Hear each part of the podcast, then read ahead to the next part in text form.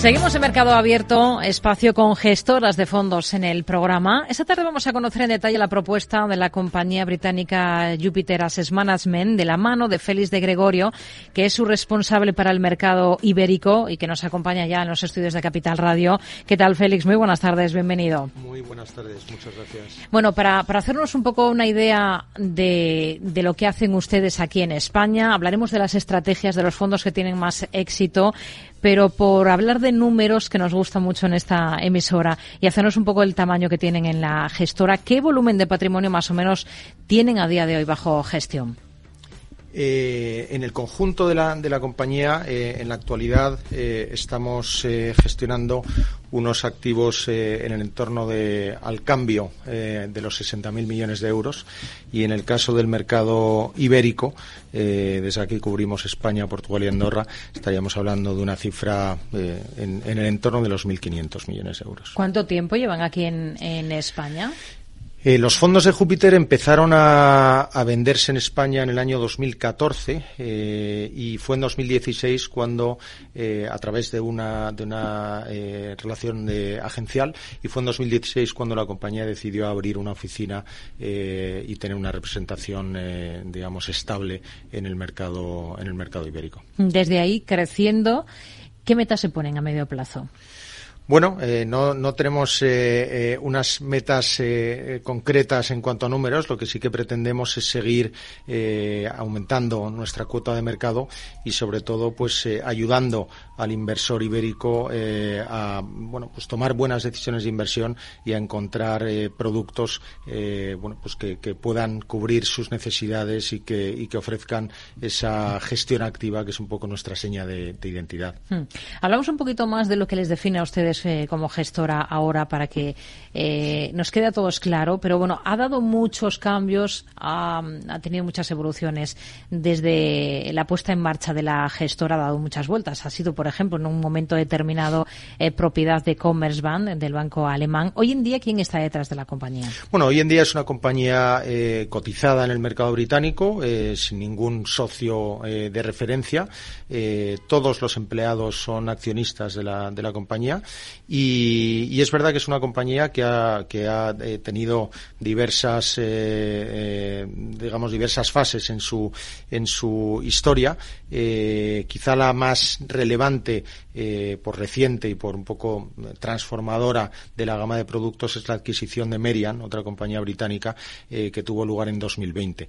en cualquier caso, desde la salida de Commerzbank a través de una, de una compra por parte de los empleados al, transcurridos un par de años volvió a cotizar en la Bolsa de Londres. Estamos hablando de la primera década de, del, siglo y desde entonces eh, así ha sido y, y, como decía, sin ningún socio de referencia y con todos los accionistas, con todos los empleados eh, participando en, la, en, el, en el capital. Hmm. Nos hablaba hace un instante, gestión activa es una de las características. ¿Qué más cosas define a, a Jupiter Asset Management como gestora en un mercado, el de las gestoras, tan competitivo, ¿no? Sí, yo, yo diría que gestión activa es un término eh, a lo mejor muy amplio, pero de, nosotros añadimos a, esa, a, esa, ese concepto de gestión activa el, eh, el, el, el apellido de alta convicción.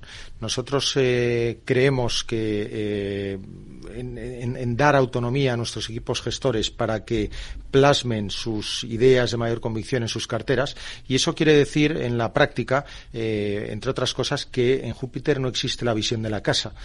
no tenemos un un director de inversiones que eh, dicta una recomendación en cuanto a asignación de activos o en cuanto a lo, que, a lo que hay que hacer en cada clase de activos, sino que hay absoluta libertad por parte de los equipos gestores para eh, llevar las riendas de sus, de sus fondos eh, en la manera en que, en que consideran que es mejor. Esa, esa gestión activa de alta convicción va aparejada, en nuestra opinión, con una visión largoplacista. Nosotros creemos en el largo plazo y en que hay que dejar el tiempo suficiente a los equipos gestores para, eh, digamos, generar el alfa y para crear el valor que nosotros largo, creemos que a largo plazo la gestión activa de verdad puede proporcionar a los inversores. Y esa es, yo diría, la seña de identidad. Eso nos hace ser, en, realidad, gestores bastante especialistas, en el sentido de que tenemos, pues por ejemplo, en, la renta variable, pues tenemos muchos fondos de, zonas geográficas relativamente más pequeñas y en la renta fija,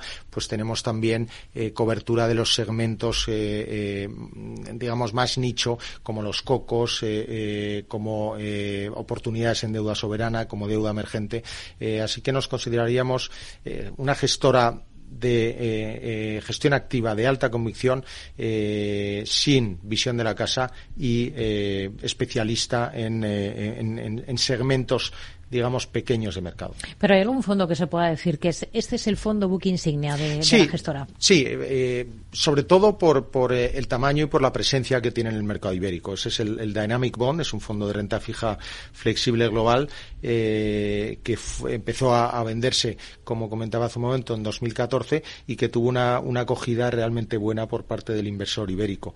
de hecho, ha sido un fondo pues, que ha sido elegido en varias ocasiones como uno de los favoritos de los electores de fondos, que está presente en, eh, las carteras de muchísimos eh, inversores y en prácticamente todas las, las plataformas y, que es bastante reconocido eh, tanto el, fondo como su equipo gestor, que tiene es un equipo muy experimentado y que lleva al frente de la estrategia pues algo más de 15 años. Quizás por eso se pueda tener aquí en España la sensación de que ustedes son una gestora más de renta fija. Sí, es una buena es una buena observación a pesar de que no es eh, la realidad si miramos al, conjunto de la compañía, porque de hecho ocurre lo contrario. Si miramos el total de activos de la compañía, el peso en renta variable es superior al que tenemos en renta fija. Sin embargo, en el mercado ibérico es verdad eh, que como consecuencia, bueno, pues un poco del, de, la, de la historia eh, de estos últimos eh, 8 o 10 años eh, y de la, de la buenísima acogida que tuvo ese fondo, pues es verdad que somos más reconocidos y de hecho tenemos más activos a día de hoy en renta fija que en renta variable. Hmm. Bueno, ya que no tienen una, una, por las razones que nos ha explicado, una visión, digamos, global de la firma, sino que cada equipo, cada estrategia tiene la suya. Si nos centramos en la parte de renta fija, ahí pues el, el buque insignia nos nos ha dicho que es este fondo, el Jupiter Dynamic Bond. ¿Cuál es la visión que tienen ahora mismo para la renta fija eh, los gestores de este fondo, no? en un año en el que todo el mundo habla de la renta fija como el activo estrella. Eh, nosotros la verdad es que consideramos que en general en la renta fija eh, la, oportunidad que tenemos por delante eh, es, realmente interesante, sobre, todo si la ponemos en, perspectiva con lo que el mercado nos ha ofrecido en los últimos 10 o 12 años. eso quiere decir que tenemos un punto de partida que nos permitiría en una situación relativamente sin sobresaltos pues obtener unos rendimientos atractivos muy we por encima de, los rendimientos prácticamente cero que hemos eh, eh, podido ofrecer a, los inversores en renta fija durante la última casi década. ¿no? En concreto, el equipo del Dynamic Bond tiene una visión relativamente pesimista respecto a la situación eh, macroeconómica. consideran que estamos empezando a sufrir los efectos sobre la economía del endurecimiento por parte de los bancos centrales que ha sido muy intenso y en un periodo de tiempo muy corto.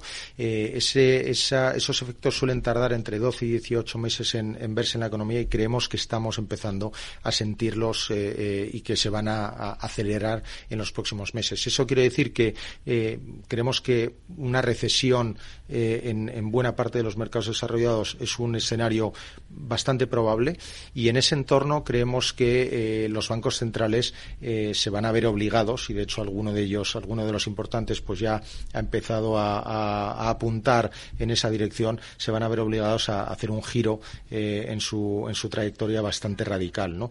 ¿Eso qué quiere decir? Pues que creemos que eh, la deuda pública de alta calidad con duraciones elevadas creemos que tiene valor y creemos que eh, podemos ver todavía una reducción importante de las rentabilidades eh, de los bonos a largo plazo de Tesoro americano. En el caso de este fondo tenemos también una posición importante en, eh, deuda pública australiana y creemos que eso nos puede eh, ofrecer unos retornos bastante atractivos. En lo que se refiere al crédito corporativo, estamos más cautos como consecuencia de esa visión más pesimista, pero aún así creemos que el punto de entrada sigue permitiéndonos encontrar si somos suficientemente cuidadosos y selectivos a la hora de, elegir aquellas compañías en las que en las que invertimos de, todavía obtener rendimientos atractivos. Así que, en conclusión, creemos que las perspectivas para la renta fija eh, son positivas. Estamos eh, apostando por una, por una duración elevada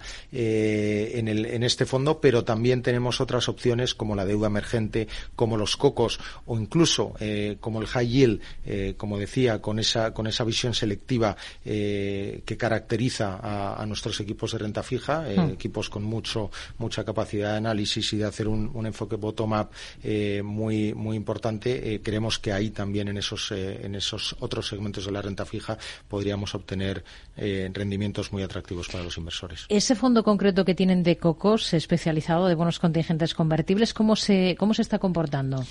Pues la verdad es que ha tenido un año 2023 eh, fantástico eh, y el motivo eh, ha sido básicamente esa, alta convicción y esa gestión activa que comentaba hace un rato al hablar de, la, de las señas de identidad de Júpiter.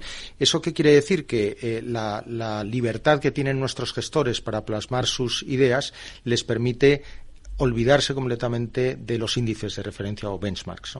Eh, eso, por ejemplo, en el año 2023 significó eh, que nuestro fondo no tenía ninguna exposición a Credit Suisse, a pesar de que Credit Suisse eh, bueno, pues tenía un peso relevante en el índice y, obviamente, pues con lo que todos vimos que ocurrió, mm. pues eso tuvo un beneficio muy importante para el fondo. El fondo terminó con una rentabilidad de, de doble dígito en el entorno del 13%, que yo creo que es bastante destacable para para un año en el que los cocos, eh, bueno, pues no fue un segmento fácil, eh, desde luego lo hizo muy, mucho mejor que su índice de referencia y también eh, tuvo un desempeño muy bueno si comparamos con sus, digamos, con su categoría.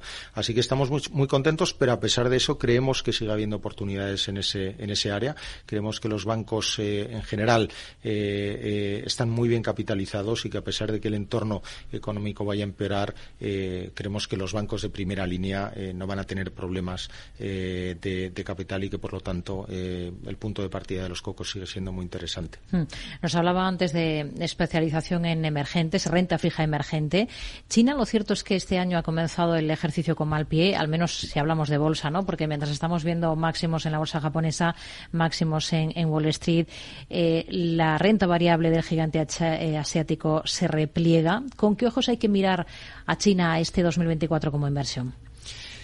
La verdad es que nosotros eh, ahí haría una distinción entre la visión que tienen nuestros equipos de renta fija y en concreto el equipo de renta fija emergente tiene una visión relativamente constructiva eh, para la inversión en, bonos eh, corporativos chinos, aunque con la necesidad de ser muy selectivo en cuanto a los sectores en los que invertimos y a las compañías que elegimos. creemos que hay eh, muchos emisores eh, que ofrecen ahora mismo pues unas, unas perspectivas realmente interesantes, pero eh, insistimos en la necesidad de ser muy muy selectivos tanto desde el punto de vista sectorial como individual. Si miramos, sin embargo, a la renta variable, ahí diría que tenemos una visión, dependiendo de los equipos, menos constructiva. Por ejemplo, eh, tenemos un equipo, un, un fondo, perdón, de renta variable eh, de Asia Pacífico sin Japón, donde, eh, bueno, pues China debería jugar un papel importante y, sin embargo, en nuestro fondo tenemos una exposición cero. sencillamente porque el equipo gestor considera que la situación política de China es enormemente incierta y que invirtiendo en China, pues estás sujeto a posibles, a posibles decisiones políticas que de la noche a la mañana pues puedan cambiar completamente eh, los eh, digamos las, perspectivas de una compañía ¿no? así que eh, digamos que no tenemos una visión sobre China como tal ya te decía al principio que no tenemos visión de la casa pero sí te puedo hacer esa distinción respecto a o, en cuanto a nuestros equipos de renta variable más eh, eh, retraídos hacia China hmm. y sin embargo los equipos de renta fija un poco más eh, optimistas pero con esa con ese matiz de, de, de, necesitar ser muy muy selectivo a la hora de, elegir en qué compañías concretas invierte y dejando a un lado a, China pero siguiendo con la renta variable antes nos decía somos una casa con más peso en, en renta variable los equipos de renta variable los distintos fondos de, la gestora ahora mismo donde se están enfocando en bolsa. A ver, el, la verdad es que habría que, eh, que, comentar cada uno de los fondos en particular, porque eh, cada equipo tiene su propia visión. Sí que hay un punto de partida y es que eh, eh, como norma general, nuestros fondos de renta variable eh, son fondos con una elevada concentración, es decir, con un número de posiciones reducida, con una visión a largo plazo clara y una rotación de, posiciones muy, muy baja. Es decir, nosotros buscamos compañías para invertir a 5, 6, 7 años vista. Y por lo tanto, eh, eso lo que en, lo que se plasma es que en general tenemos cierto sesgo hacia compañías que podríamos considerar eh, lo que se llama quality growth, ¿no? Eh, compañías con balances sólidos en sectores donde creemos que hay un viento de cola estructural y no solo táctico. Eh, huimos de las, de las eh, ideas muy cortoplacistas. Eh, creemos que lo interesante es encontrar compañías que puedan atravesar cada momento del ciclo y, digamos que la, longitud total del ciclo de la mejor, de la mejor manera posible. Hmm. Eso quiere decir que en general en nuestras carteras de renta variable tenemos muy poco peso en sectores como eh, materiales básicos, como bancos tradicionales, eh, compañías petroleras, sencillamente porque creemos que carecen de la capacidad en líneas generales de eh, atravesar el ciclo de una manera satisfactoria. No tienen poder de fijación de precios, en muchos casos en estos sectores pues tienes también un, nivel de regulación muy elevado y por lo tanto pues esos sectores suelen tener muy poco o ningún peso en nuestras carteras. Eh, pero no hay un, cambio de posicionamiento en función del momento. O sea, lo que quiero, en lo que quiero incidir es que nuestras carteras cambian muy poco independientemente de, eh, digamos, del entorno macro porque lo que buscamos es precisamente ese, esas compañías de largo recorrido que sean capaces de ir componiendo eh, eh, sus retornos eh, y ofrecer a, los, a los accionistas ese, esa creación de valor a largo plazo que, no encontramos en, en las ideas más cortoplacistas. Una pincelada sobre fondos de, fondos de retorno absoluto. Mm, ¿Hay apetito ahora mismo? ¿Cuál es la oferta que tienen ustedes en este segmento concreto? Sí, tenemos, tenemos una oferta, eh, creo que eh, interesante en, retorno absoluto, en, alternativos líquidos, solo líquidos. Eh, en cuanto al apetito, la verdad es que yo a veces tiendo a pensar que este tipo de fondos actúan un poco como un seguro, ¿no? Tú nunca sabes cuándo lo vas a necesitar y normalmente el año que lo necesitas eh, es cuando lo echas de menos. Sin, embargo, cuando todo va bien y están subiendo los mercados de renta fija, los, mercados de renta variable, pues estos fondos que generalmente, bueno, pues eh, eh, tienen menor volatilidad y ofrecen unos retornos menos volátiles, pues los inversores no están tan inclinados a invertir en ellos. Nosotros, sin embargo, creemos que es un error y creemos que cualquier cartera bien diversificada debería tener una asignación eh, no pequeña a fondos eh, de retorno absoluto, pero que ofrezcan sobre todo descorrelación frente a los activos tradicionales. El 2022 creo que fue un ejemplo perfecto de ello, un año en el que eh, cualquier cartera tradicional sufrió muchísimo y en el que un fondo de estas, de estas características pues nos habría un colchón muy atractivo. El problema es que, como digo, si no tienes una asignación estable a este tipo de productos, eh, eh, normalmente cuando lo necesitas, eh, pues, pues no, lo, no lo tienes en cartera y, nunca sabes cuándo va a ocurrir eso. ¿no?